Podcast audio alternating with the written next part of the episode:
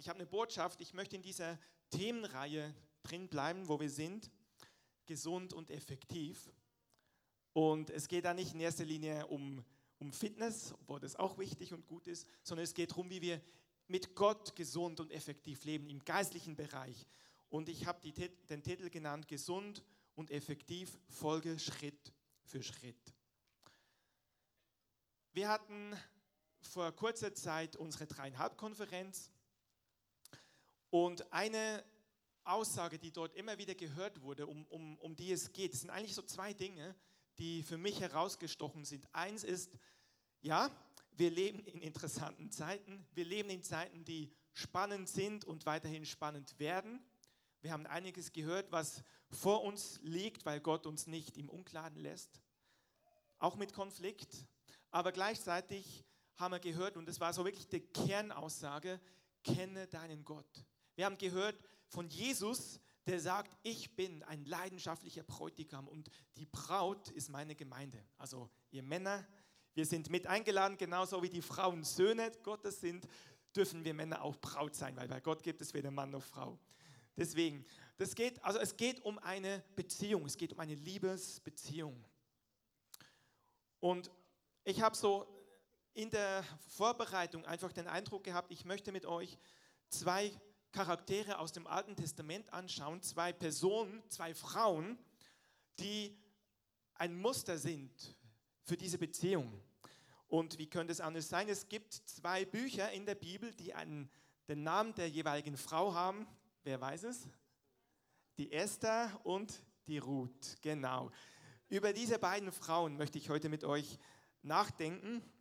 Und warum? Weil im 2. Timotheus 3, Vers 16 heißt es, alle Schrift ist von Gott eingegeben, ist nützlich zur Lehre, zur Überführung, zur, zur Rechtweisung, zur Gerecht und Unterweisung in der Gerechtigkeit. Das heißt, alle Schrift, also auch so eine Geschichte wie die Geschichte von Esther oder eine Geschichte von Ruth, dient für uns heute. Und im Hebräer, nee, Entschuldigung, im 1. Korinther 10 lesen wir, all dieses, was geschrieben steht, geschah jenen als Vorbild und ist aufgeschrieben als Ermahnung für uns. Das heißt, selbst diese Geschichten haben etwas zu uns zu sagen. Deswegen steigt nicht aus, gerade auch die Männer unter uns. Ähm, die Botschaft ist auch für euch Männer, nicht nur für Frauen. Genau, wir wollen diese Geschichten, diese beiden Frauen als Vorbild, als Muster für uns lesen. Und interessanterweise beginnen beide Geschichten unter tragischen Umständen. In beiden Situationen ist Tragik im Spiel. Wir sehen bei einer Ruth, das ist die Geschichte, die findet zuerst statt. Ähm, die Ruth ist eine Moabiterin. Das ist eine Frau aus einem, aus einem Volk der Moabiter. Das heißt, sie gehört nicht zu dem auserwählten Volk Gottes. Sie hat eigentlich nicht Anteil an diesem Volk Gottes, weil sie gehört nicht zu diesem Gottesvolk.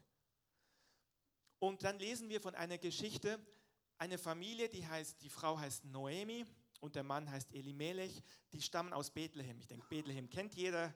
Weihnachten steht vor der Tür, wie wir gehört haben. Bethlehem ist allen bekannt. Bethlehem ist ähm, in Israel. Bethlehem gehört und gehörte zu dem Volk der Juden, da wo die gelebt haben damals. Heute ist es umstritten, aber damals waren dort die Juden und es gab eine Hungersnot. Und diese Familie, Noemi und Elimelech, hatten zwei Söhne und sie sind aus Bethlehem weggegangen nach Moab, weil es in Judäa, in Bethlehem eine Hungersnot gab. Sie sind ins Ausland gegangen. Und dort haben sie gelebt als Fremde und ihre Söhne wurden größer und beide haben dort eine moabitische Frau gefunden. Und die eine dieser Frauen, wie gesagt, hieß Ruth.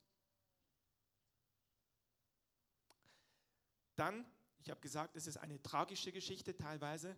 Dann, nach einer Zeit, ist der Mann von der Noemi, der Elimelech, gestorben. Der ist gestorben und ein paar, man weiß es nicht genau, Monate, vielleicht auch ein knappes Jahr später, sind auch die beiden Söhne von Noemi gestorben. Und die beiden Schwiegertöchter von Noemi wurden Witwen. Alle drei waren Witwen. Und das ist eine tragische Situation. Noemi und ihre Schwiegertöchter blieben alleine übrig. Und dann lesen wir weiter im Buch Ruth, dass Noemi hörte, dass die Hungersnot vorbei ist in Bethlehem. Und sie hat gesagt, gut, ich gehe zurück, weil ich habe hier nichts. Ich bin eine Fremde in einem fremden Volk. Ich habe meine Familie verloren. Ich will nach Hause gehen und schauen, wie es dort ist.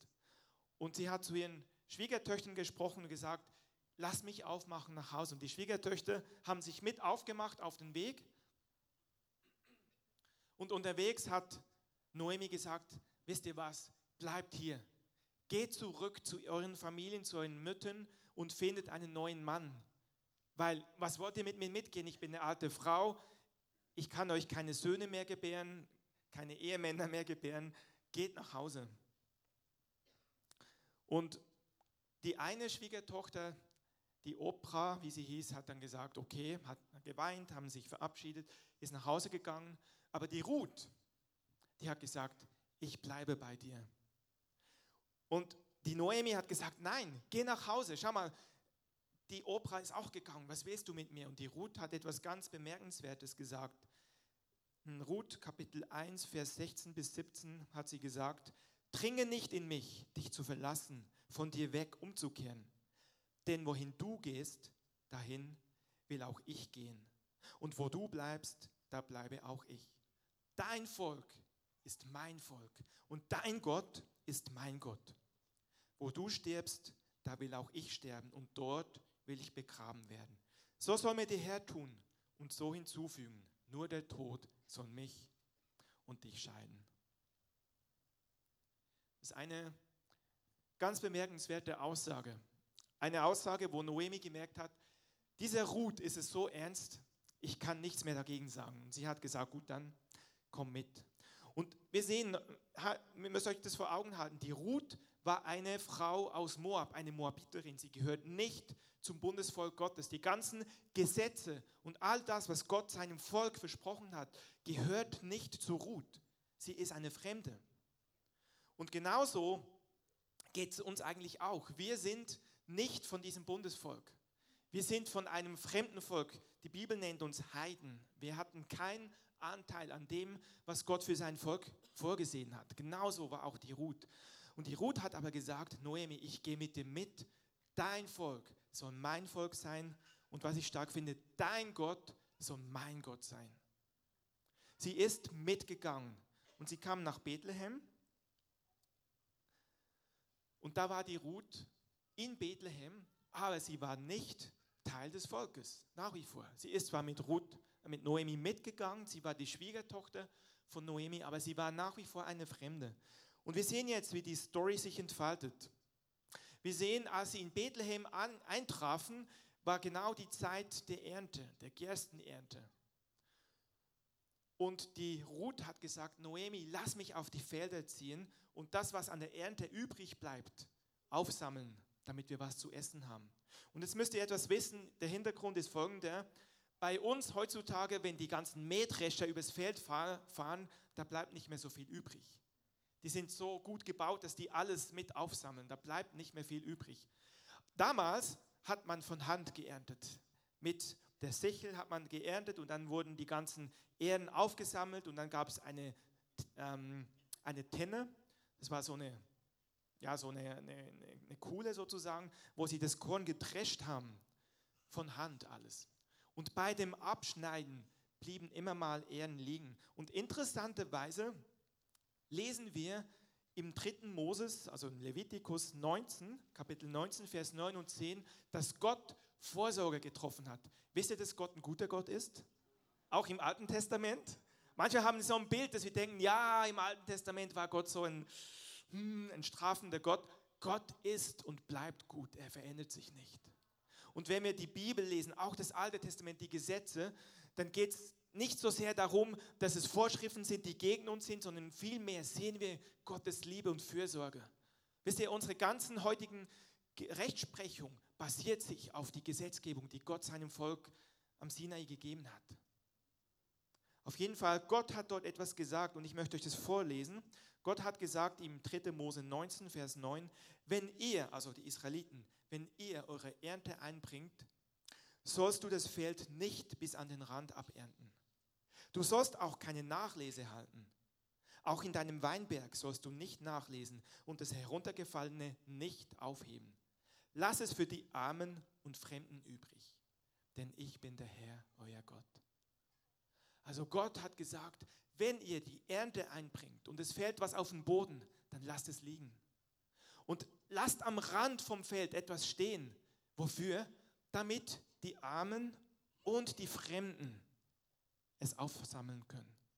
Also Gott hat da quasi wie so eine Lebensversicherung gegeben. Er hat eine Vorsorge gegeben für die Armen und für die Fremden. Und das ist, finde ich, super stark von Gott. Aber gleichzeitig ist da eine Gleichsetzung. Das heißt, Gott sagt, auflesen auf dem Felden, die Nachlese halten, aufsammeln, für wen ist es? Für die Armen und für die Fremden. Wenn jetzt die Ruth also dorthin geht und aufsammelt, was heißt es? Sie bekennt damit öffentlich, ich bin eine Fremde und ich bin arm. Okay? Das heißt, sie demütigt sich. Sie sagt, ich bin Fremdling, ich bin fremd, ich gehöre nicht dazu und ich bin arm.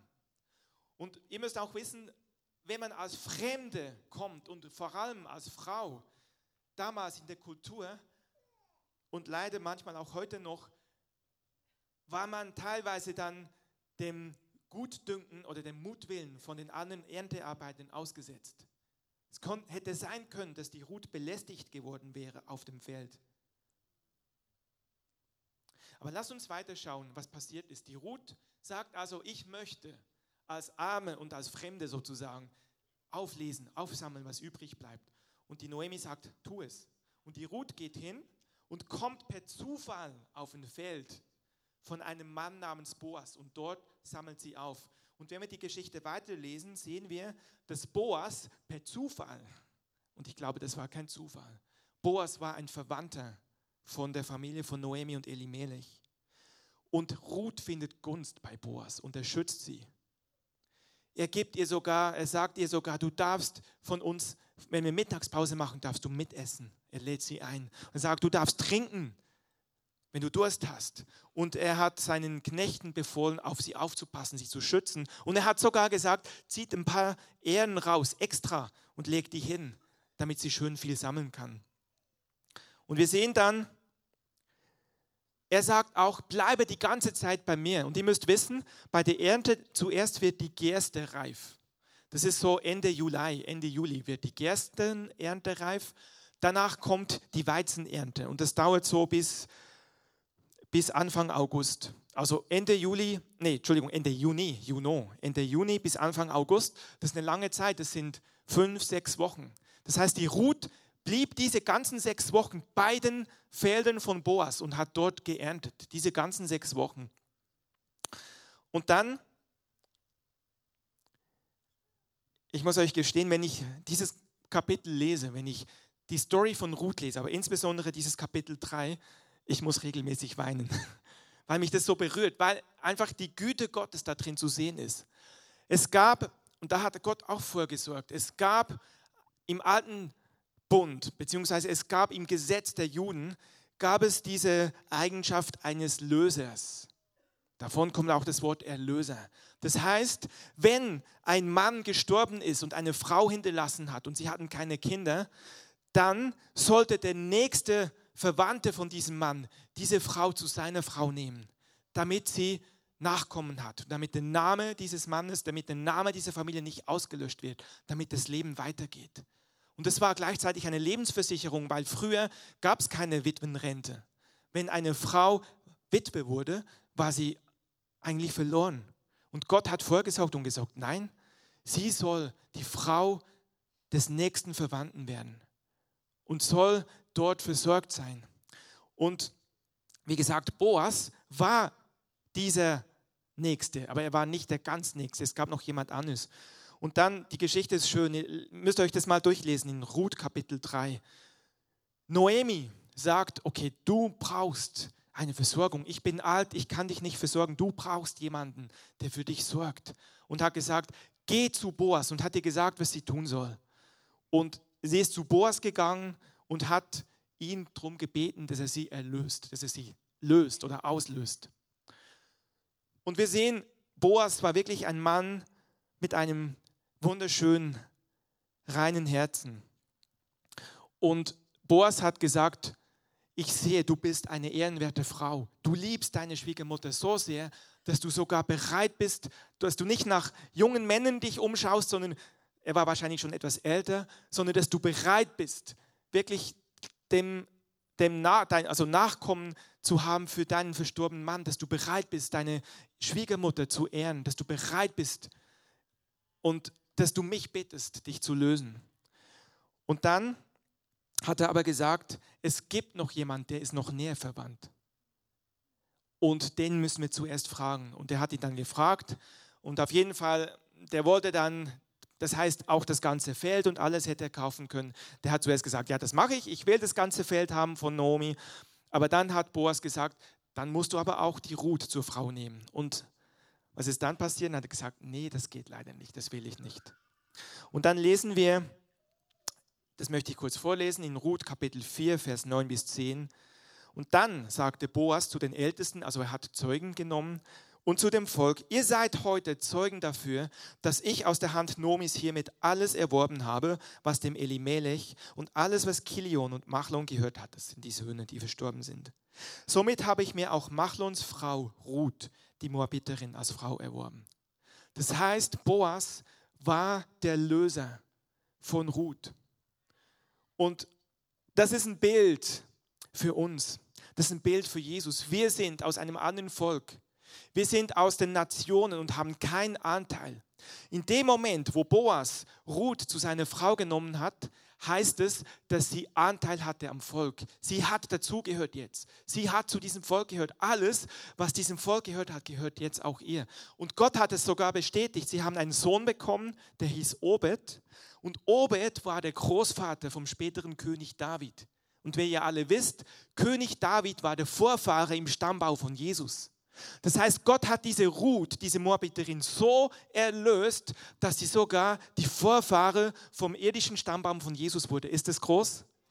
Das ist, wisst ihr, wenn ihr euch das vorstellt, Gott nimmt jemand, der außerhalb in einem fremden Volk ist, der eigentlich keinen Anteil hat, der ein Trauma erlitten hat, wo der Mann gestorben ist, und dann geht sie mit in ein fremdes Volk und sagt, ich will zu diesem Gott gehören, ich will zu diesem Volk gehören. Aber sie hat noch nicht dazu gehört bis zu dem Moment, wo Boas ein Bild für den Erlöser, ein Bild für uns und Jesus, bis Jesus, ich sage es jetzt so, gesagt hat, ich nehme dich in meine Familie auf.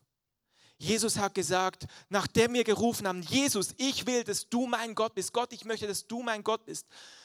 Da hat Jesus gesagt, ich erlöse dich. Ich bezahle den Bundespreis mit meinem Blut. Ich bezahle für dich. Du bist nicht mehr fremd du gehörst dazu.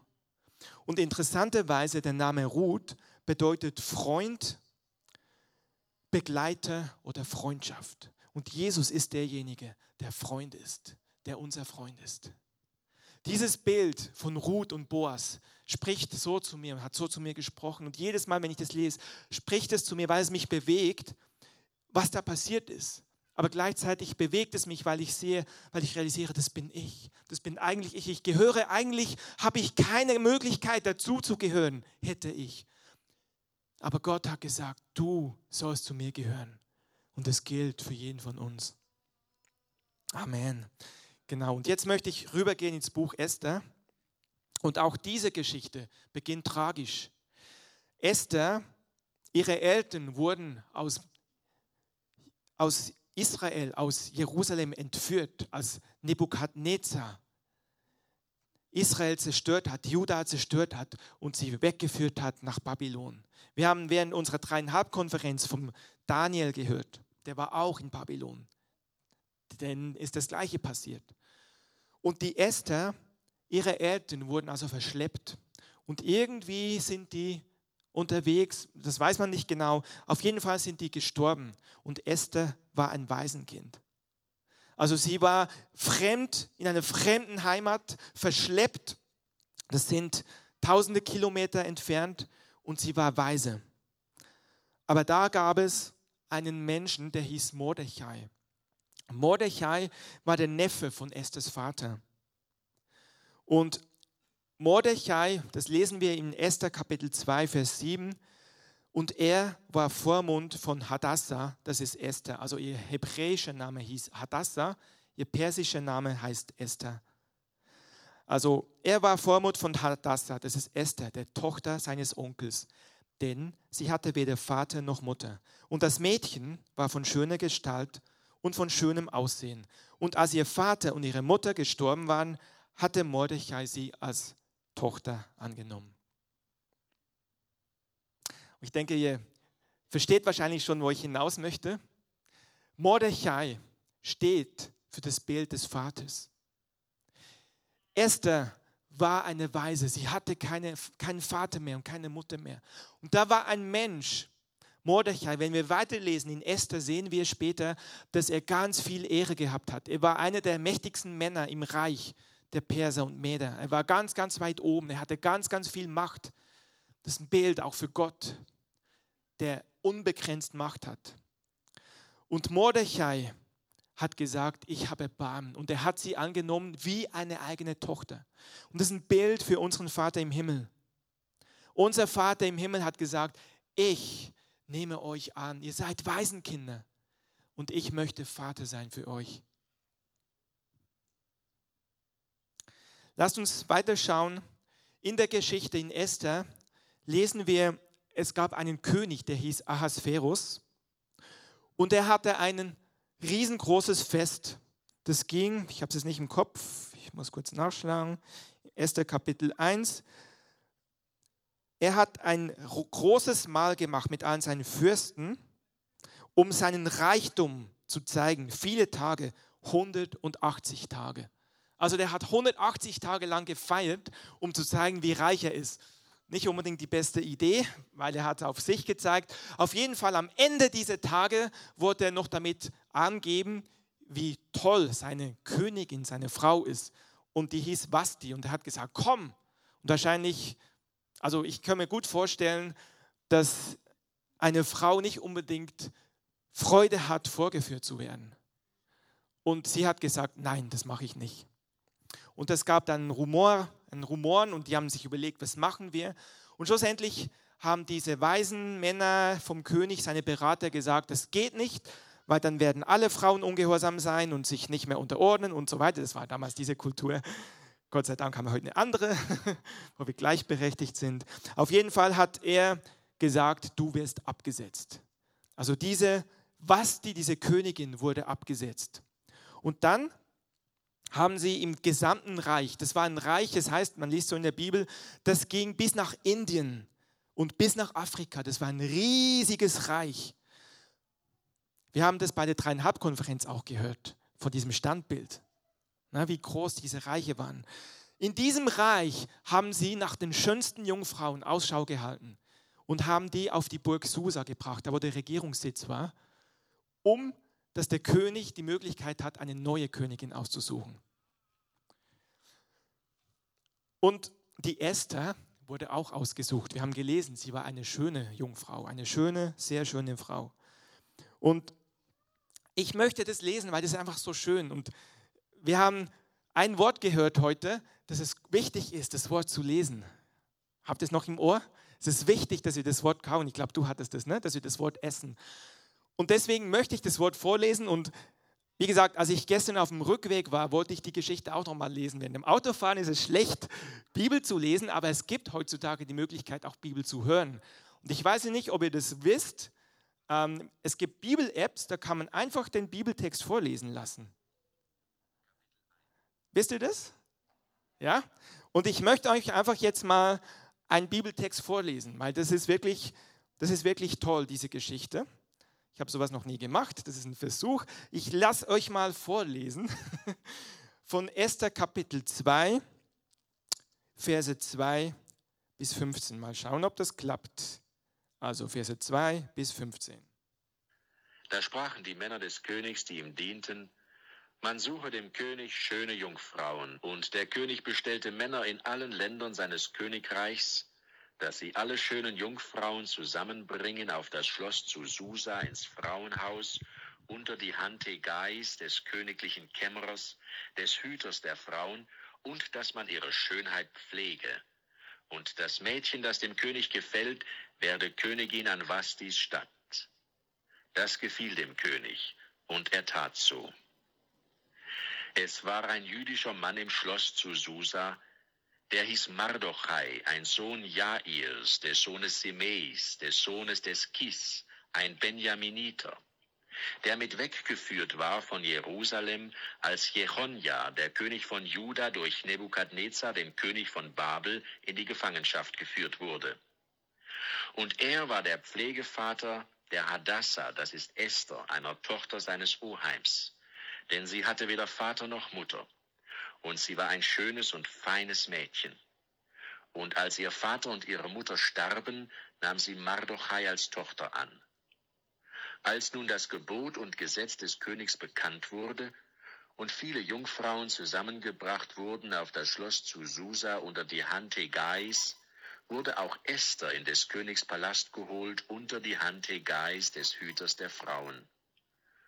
Und das Mädchen gefiel Hegai, und sie fand Gunst bei ihm. Und er beeilte sich, ihre Schönheit zu pflegen und ihr genügend Speise zu geben und dazu sieben auserlesene Dienerinnen aus dem Palast des Königs. Und er brachte sie mit ihren Dienerinnen an den besten Ort im Frauenhaus. Aber Esther sagte ihm nichts von ihrem Volk und ihrer Herkunft, denn Mardochai hatte ihr geboten, sie solle es nicht sagen. Und Mardochai kam alle Tage am Hof des Frauenhauses vorbei, um zu erfahren, ob's Esther gut gehe und was mit ihr geschehen würde. Wenn aber die bestimmte Zeit für eine jede Jungfrau kam, dass sie zum König Ahasveros kommen sollte, nachdem sie zwölf Monate nach der Vorschrift für die Frauen gepflegt worden war, denn ihre Pflege brauchte so viel Zeit, nämlich sechs Monate mit Balsam und Myrrhe und sechs Monate mit kostbarer Spezerei und was sonst zur weiblichen Pflege gehört, dann ging die Jungfrau zum König und alles, was sie wollte, musste man ihr geben, dass sie damit vom Frauenhaus in den Palast des Königs ginge. Und wenn sie am Abend hineingegangen war, ging sie am Morgen von ihm in das andere Frauenhaus unter die Hand des Schaaschgas, des königlichen Kämmerers, des Hüters der Nebenfrauen und sie durfte nicht wieder zum König kommen, es sei denn, sie gefiele dem König, und er ließe sie mit Namen rufen. Als nun erstmal soweit. Also ihr Männer, wenn ihr euch manchmal ärgert, weil eure Frau gefühlt zu lange im Bad ist, damals ging es zweimal ein halbes Jahr, denn die Pflege brauchte so lange. Ne? Also dürfen wir bescheiden sein und ihnen die Zeit geben. Auf jeden Fall, wir haben gehört, also konnte ich es überhaupt gut verstehen? Ja? Okay. Das war die Luther-Übersetzung. Wir haben gehört, dass Esther auch unter diesenjenigen Auserwählten war und interessanterweise der Verantwortliche, der eben diese ganze, ähm, der diese ganzen jungen Damen gepflegt hat und einfach Verantwortung hatte, damit sie wirklich noch mehr in ihrem Glanz erstrahlen, dieser Hegai, der hatte Wohlgefallen gefunden an Esther. Sie hatte Gunst bei ihm und er hat sie noch viel mehr geehrt. Er hat extra noch sieben Dienerinnen zu ihrer Seite gestellt. Und interessanterweise haben wir jetzt gehört, und jede dieser Jungfrauen wurde dann vorgeführt, kam zum König und sie durfte sich aussuchen, was sie wollte und es musste ihr gegeben werden. Also sie konnte sagen, ich nehme keine Ahnung was mit zum König. Ich will den so richtig beeindrucken und durfte sich aussuchen. Und wir wollen jetzt noch den letzten Vers, Vers 15 hören, was bei Esther der Fall war. Für Esther, die Tochter Abihails des Oheims Mardochais, die als Tochter angenommen hatte, die Zeit herankam, dass sie zum König kommen sollte, begehrte sie nichts, als was Hegai des Königs Kämmerer, der Hüter der Frauen, sagte. Und Esther fand Gunst bei allen, die sie sahen. Genau, erstmal soweit. Was denkt ihr? Für wen steht Hegai? Der Heilige Geist, genau. Wir wollen ja schauen, wie der Vater, wie Jesus für uns da ist und die Rolle vom Heiligen Geist. Und ich habe so empfunden, wenn ich, die, als ich, wenn ich diese Geschichte lese, Hegai steht für den Heiligen Geist. Warum? Weil der Heilige Geist ist derjenige, der uns in das Bild von Jesus umgestaltet, der die Braut schön macht für Jesus, der sich diese, halben, diese sechs Monate Zeit nimmt, um, wisst ihr, dieses erste Öl, was haben wir gelesen? Das erste Öl war dieses Myrrenöl.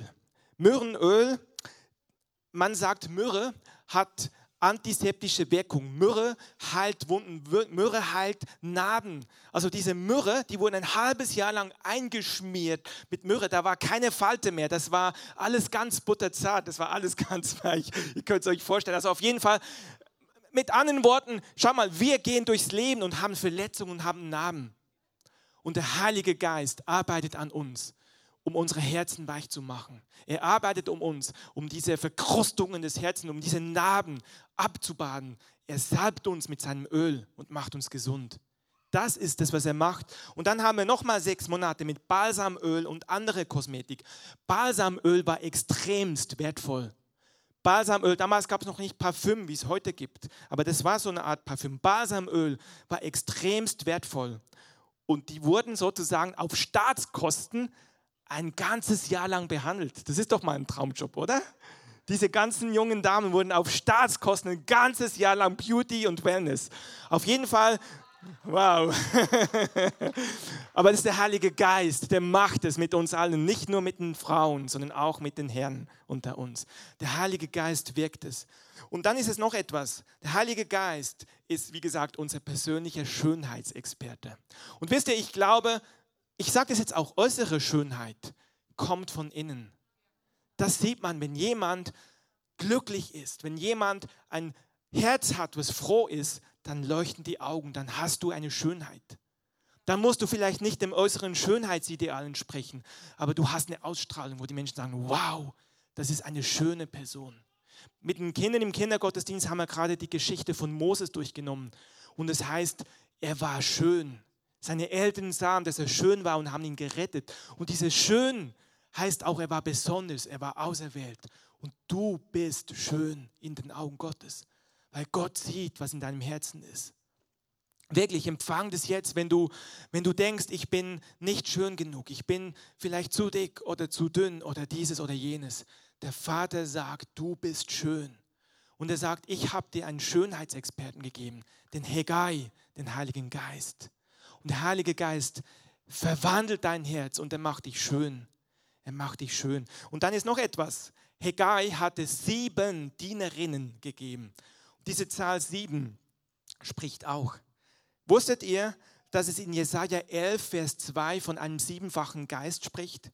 Der Heilige Geist ist der Geist, das heißt von Jesus, auf ihm wird ruhen der Geist des Herrn, der Geist der Weisheit, des Verstandes, der Geist des Rates und der Stärke, der Geist der Erkenntnis und der Furcht des Herrn. Diese sieben Dienerinnen, das ist auch ein Bild für den Heiligen Geist. Der Heilige Geist ist dir gegeben worden. Wenn du Rat brauchst, wenn du Weisheit brauchst in deinem Leben, der Heilige Geist ist da und er gibt dir Weisheit. Und ich möchte so auf diesen Aspekt eingehen. Jesus, unser Erlöser, das ist so der erste Schritt in die Familie Gottes hinein. Wenn du Jesus angenommen hast, wenn er dich erlöst hat, dann gehörst du zu der Familie Gottes. Der Vater im Himmel ist dein Vater, wenn du Jesus angenommen hast. Aber jetzt brauchen wir, wir können nicht stehen bleiben. Es braucht es, wie Kerstin gesagt hat, dass etwas passiert, dass wir verändert werden. Und das geschieht durch den Heiligen Geist. Der Heilige Geist wirkt in uns. Und ich möchte aus 1. 2 noch Vers 16 und 17 lesen, um diese Geschichte einfach abzuschließen.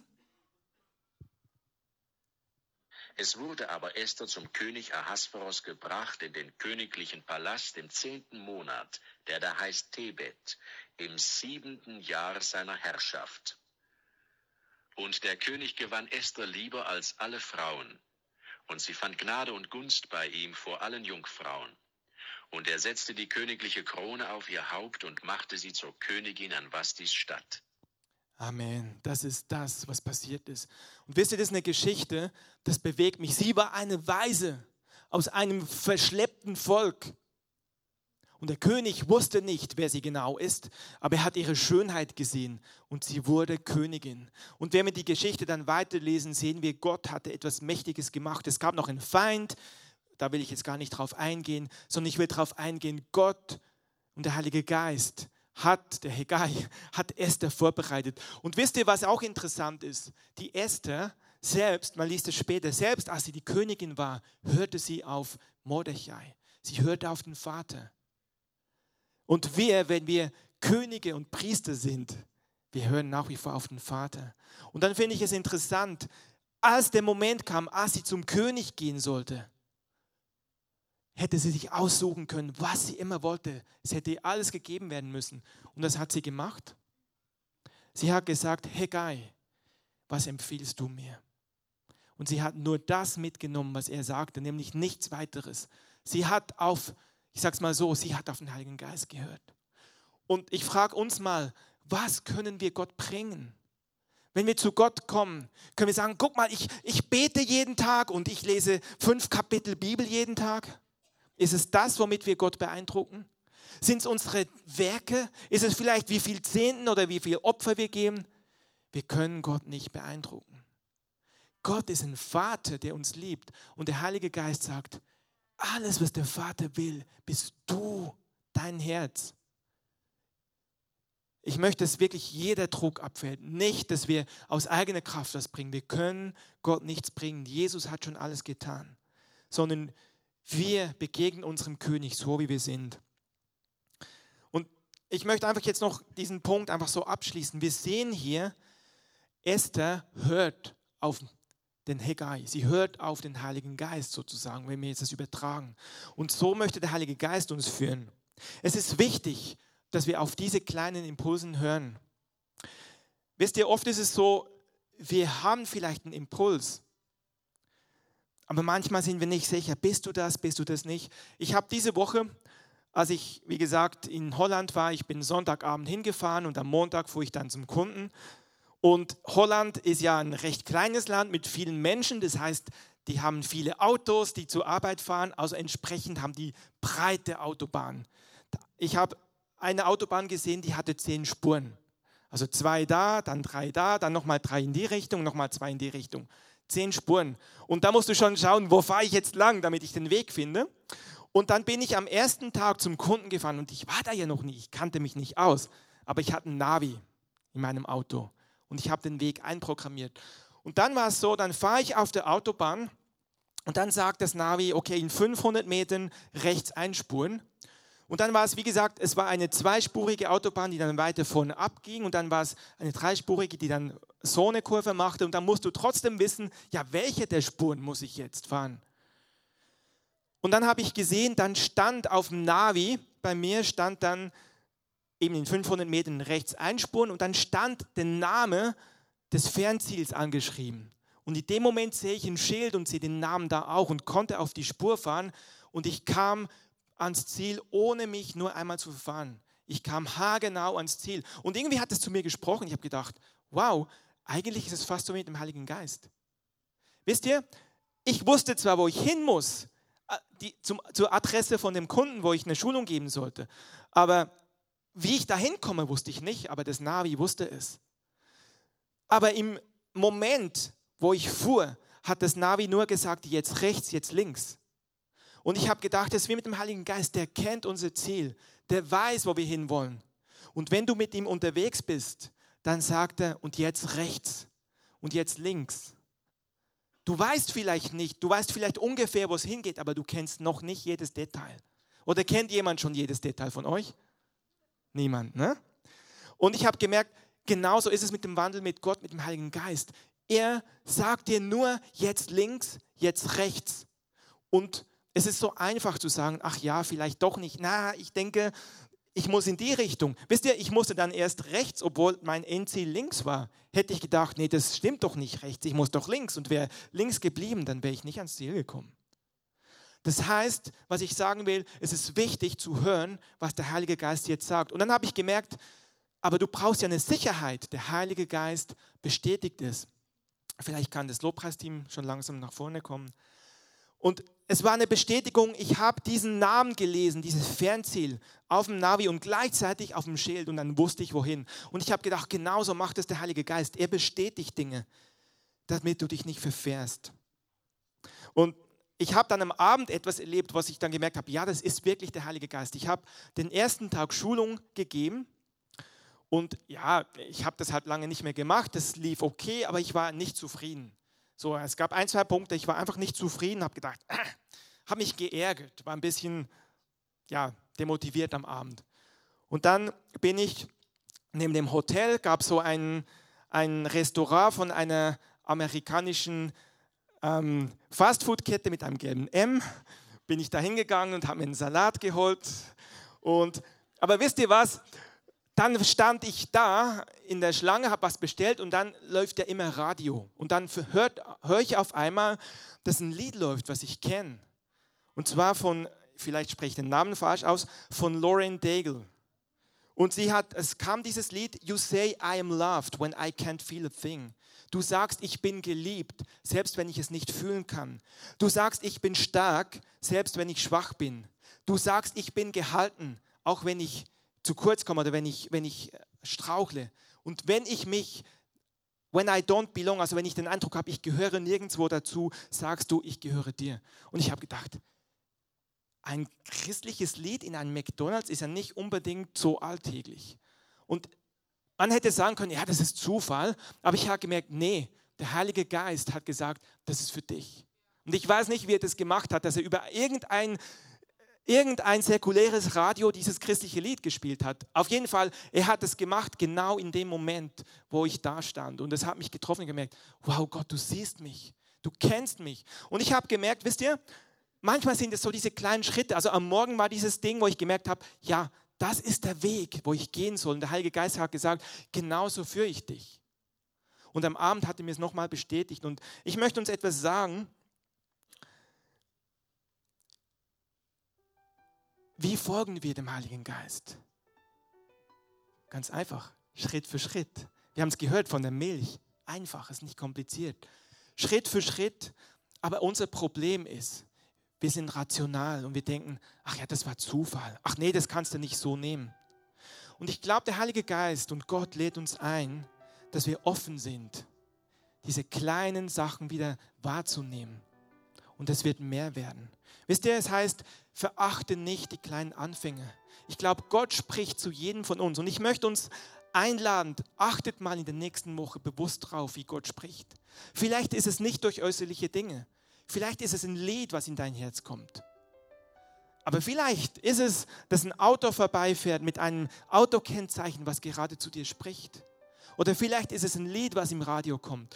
Nimm es nicht als zufällig hin, sondern erkenne, Gott ist viel größer, als du denkst. Und er kann das Radio nutzen, er kann das Fernsehen nutzen, er kann ein Werbeplakat nutzen, um zu dir zu sprechen. Und ich wünsche uns, dass wir anfangen zu hören, was er zu uns spricht. Und das ist eine Liebesbeziehung. Wir sagen, Heiliger Geist, du sprichst zu mir. Und wisst ihr, und dann gehen wir einen kleinen Schritt. Und wir wagen es darauf einzugehen. Und du wirst wissen, dass es von ihm ist. Und wenn es nicht von ihm war, na und, dann gehen wir weiter und das nächste Mal ist es von ihm. Lass uns doch mal so die Augen zumachen. Ich möchte hier zu einem Schluss kommen. Und ich möchte einfach sagen, Heiliger Geist, wir wollen anfangen, neu zu hören in den kleinen Dingen im Alltag. Wir wollen anfangen, diese kleinen Schritte zu gehen. Und ich bete, Herr, dass du wirklich so eine Bestätigung gibst diese Woche. Dass jeder Einzelne, und sei es eine einzige Bestätigung, wo ich sagen kann, ja, auf Navi stand dieses Fernziel und ich habe es auch in Realität gelesen. Deswegen weiß ich, ich bin auf dem richtigen Weg. Heiliger Geist, ich bete um kleine Bestätigungen und ich bete um Wachheit, dass wir sie erkennen und nicht drüber hinweggehen. Ich möchte zum Schluss kommen und ich möchte nicht zum Schluss kommen, ohne Gelegenheit zu geben, zu fragen, ist jemand hier, der so wie in der ersten Geschichte von Ruth, der sich noch als Fremdling fühlt, der sagt, ich bin noch gar nicht angekommen. Ist jemand da, der sagt, ich brauche noch einen Erlöser?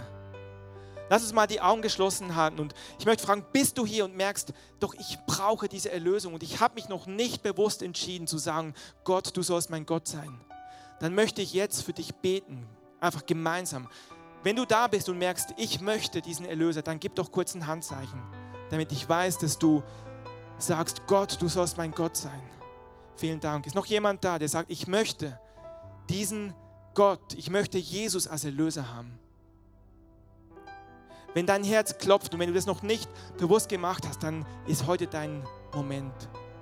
Und lass uns doch einfach gemeinsam beten. Ich bete vor und ihr könnt mitbeten. Wir machen das alle gemeinsam. Wir sagen, Jesus, ich sage dir heute Morgen, du sollst mein Gott sein. Und dein Volk soll mein Volk sein. Diese Menschen hier sollen meine Familie sein. Und all diejenigen, die dir nachfolgen weltweit. Sei mein Erlöser. Erlöse du mich von Schuld. Vergib mir alle meine Fehler und komm in mein Herz und sei mein Herr und König. In Jesu Namen, Amen. Amen, Halleluja. Genau, wir machen jetzt offiziell Schluss.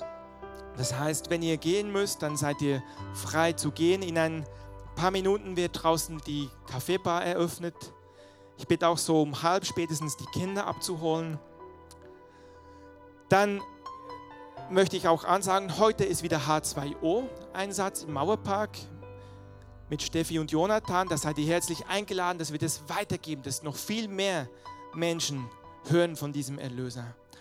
Und sie haben auch so Karten mit bei, die haben sie auch hinten zum Auslegen, so kleine Kärtchen, die ihr verstecken könnt, wo hinten drauf so Zeugnisse sind von Menschen, also so ähm, Lebenszeugnisse von Menschen, die den Mauerfall erlebt haben, anlässlich des 30-Jahres-Jubiläums.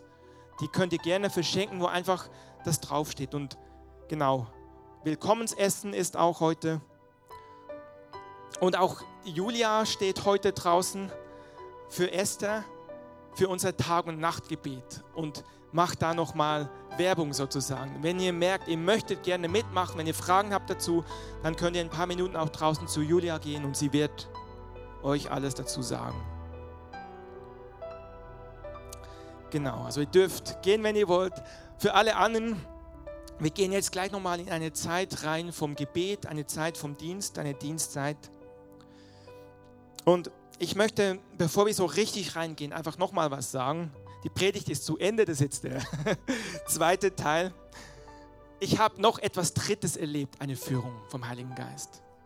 Gestern, als ich heimfuhr, habe ich die zweite Session, die zweite Morgensession von der dreieinhalb nachgehört. Ich war ja an der Kids-Konferenz bei der dreieinhalb, also habe die insofern verpasst sozusagen, oder was heißt verpasst? Ich war bei der Kids-Konferenz und habe jetzt schon mal die Aufnahmen vorgängig bekommen.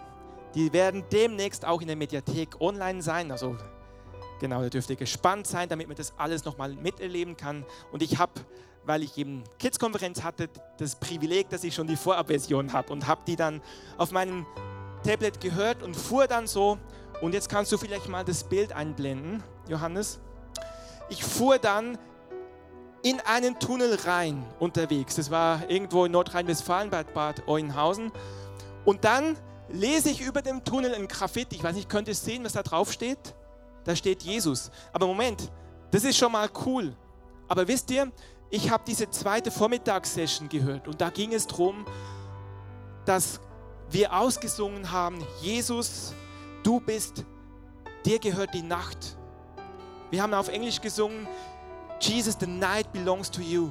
Und dir gehört alles. Wir haben gesagt, Jesus, dir gehört die Nacht. Und wir haben gesagt, du bist würdig für Tag- und Nachtgebet. Das war diese Session, wo es darum ging, um Tag- und Nachtgebet.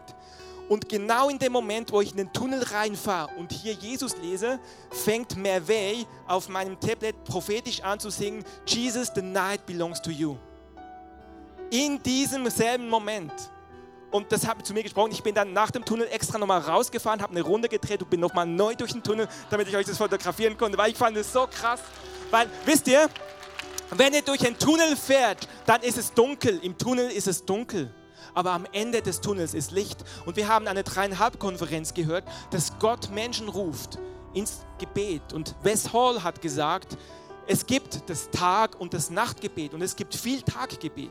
Wisst ihr, ich war, wie gesagt, in dieser Stadt in, Ho in Holland und ich habe gewünscht, gibt es da irgendwo ein Gebetshaus? Kann ich da irgendwo hingehen abends nach der Arbeit? Es gibt Gebetshäuser in Holland, aber leider nicht in der Stadt, wo ich war. Und ich habe gedacht, wie cool wäre das denn, wenn in der Stadt in Holland ein Gebetshaus wäre, was einfach immer geöffnet ist. Vor drei Jahren war ich in Mississauga, das ist ein Vorort von Toronto, da wo diese Airport Vineyard Church ist, dort wo Toronto passiert ist. Dort habe ich bei einem Kunden gearbeitet und abends bin ich in diese Gemeinde gegangen, weil das war im selben, im selben Gebiet. Und die haben nicht 24/7, aber die haben einen Gebetsraum, der dreimal die Woche, wo sie beten. Und ich war abends da und Gott hat mich dort berührt. Und ich bin heute hier auch in Vollzeit, weil dort Gott mir begegnet ist. Wenn ich dort nicht gewesen wäre, würde ich heute nicht hier stehen. Wisst ihr, es gibt Sachen, wo Gott Dinge tut, wo Tag und Nacht Gebet ist, wo Gott etwas tut. Und ähm, wir haben das von Christoph auch gehört. Ich glaube, Bob Jones hat gesagt, wo sind diese Orte? Oder hat es Paul Kane, egal. Einer von den beiden hat gesagt, wo sind diese Orte, wo Tag und Nacht gebetet wird, wo Menschen frei werden. Und ich glaube, das ist das, was Gott tut. Wie wir auch gebetet haben für den Kanye West. Wisst ihr, es ist eine Zeit, wo die Gemeinde nicht nur am Sonntag Gottesdienst haben soll. Das ist nett. In der Stadt, wo ich war, gab es Gemeinden, die haben am Sonntag Gottesdienst. Aber ich war ja unter der Woche da und ich habe mich gesehnt, gibt es einen Ort, wo ich hingehen kann? Und ich freue mich, dass wir ein Gebetshaus haben, was Tag und Nacht geöffnet ist. Und ich möchte euch sagen, ihr, die ihr betet, vielen Dank. Vielen Dank und gleichzeitig möchte ich euch sagen, ihr betet nicht einfach nur für euch. Das ist nicht eure persönliche stille Zeit, sondern rechnet damit, dass Menschen kommen werden, die Gott noch nicht kennen, dass sie kommen werden in den Raum und frei werden. Wir haben schon erlebt, dass Leute in den Gebetsraum kamen und gesagt haben, wie werde ich gerettet? Wir haben erlebt, dass Menschen reinkamen und frei wurden, einfach im Gebet. Habt keine Angst davon.